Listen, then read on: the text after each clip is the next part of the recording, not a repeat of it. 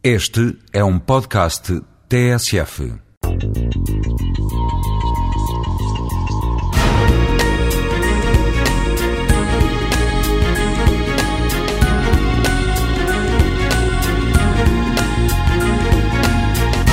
Um ser vivo tem uma composição média onde podem ser reconhecidos elementos químicos que são constituintes maioritários e elementos vestigiários, sendo elementos vestigiários entendidos como elementos presentes em muito pequenas quantidades.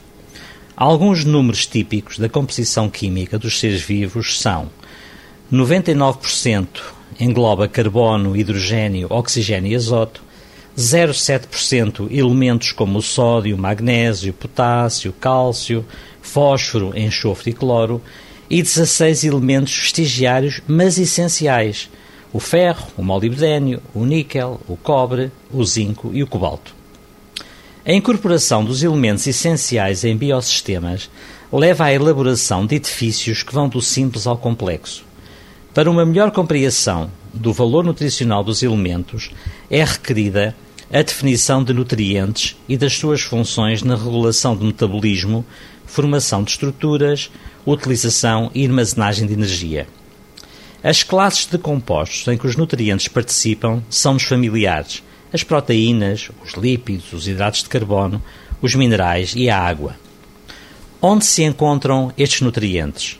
Fontes relevantes são nossas conhecidas e, a título de exemplo, as proteínas são encontradas na carne, no peixe e no leite, os lípidos no azeite e no óleo, os hidratos de carbono no pão e nas massas, os minerais, em particular nos produtos lácteos e outras fontes. A água é muito importante. O corpo humano é cerca de 70% de água. Em conversas deste tipo, tendo em conta a complexidade do tema, mais questões se levantam que as respostas que são dadas. Aqui ficam algumas destas questões que já têm resposta e podem incentivar os ouvintes para pesquisas futuras.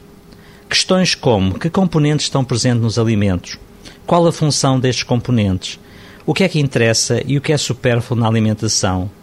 Vale a pena obter os alimentos por via tradicional ou será que a obtenção por via biológica é relevante? Como se faz o controle de qualidade dos alimentos? Existem mitos na alimentação?